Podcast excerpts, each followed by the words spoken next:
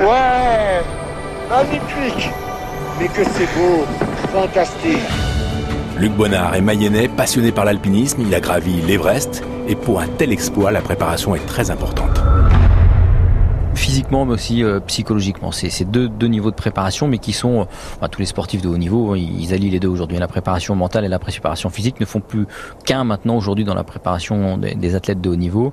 Donc la préparation physique à l'époque, moi, je ne savais pas ce que c'était que la très haute altitude et donc l'hypoxie. Donc, je suis parti un peu la fleur au fusil. J'ai découvert. Je me suis aperçu que je m'acclimatais pas trop mal, mais qu'il fallait vraiment prendre le temps et surveiller euh, ces mesures d'oxygénation très régulièrement.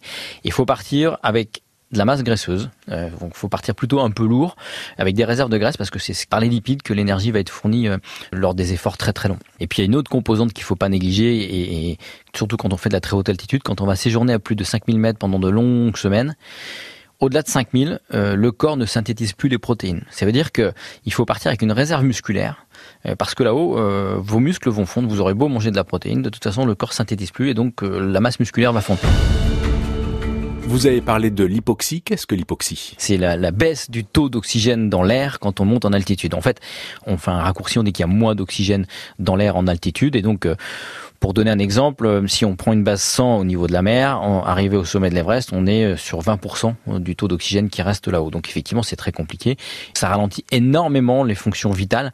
Et effectivement, dès qu'on veut faire un effort, ben on le paye cash parce que c'est le système cardio euh, ventilatoire qui se met en route. Et il faut vraiment ventiler pour pouvoir apporter l'oxygène aux muscles pour euh, marcher. Préparation physique on l'aura compris. Préparation mentale aussi. Ouais, c'est important. c'est quand même des gros gros objectifs.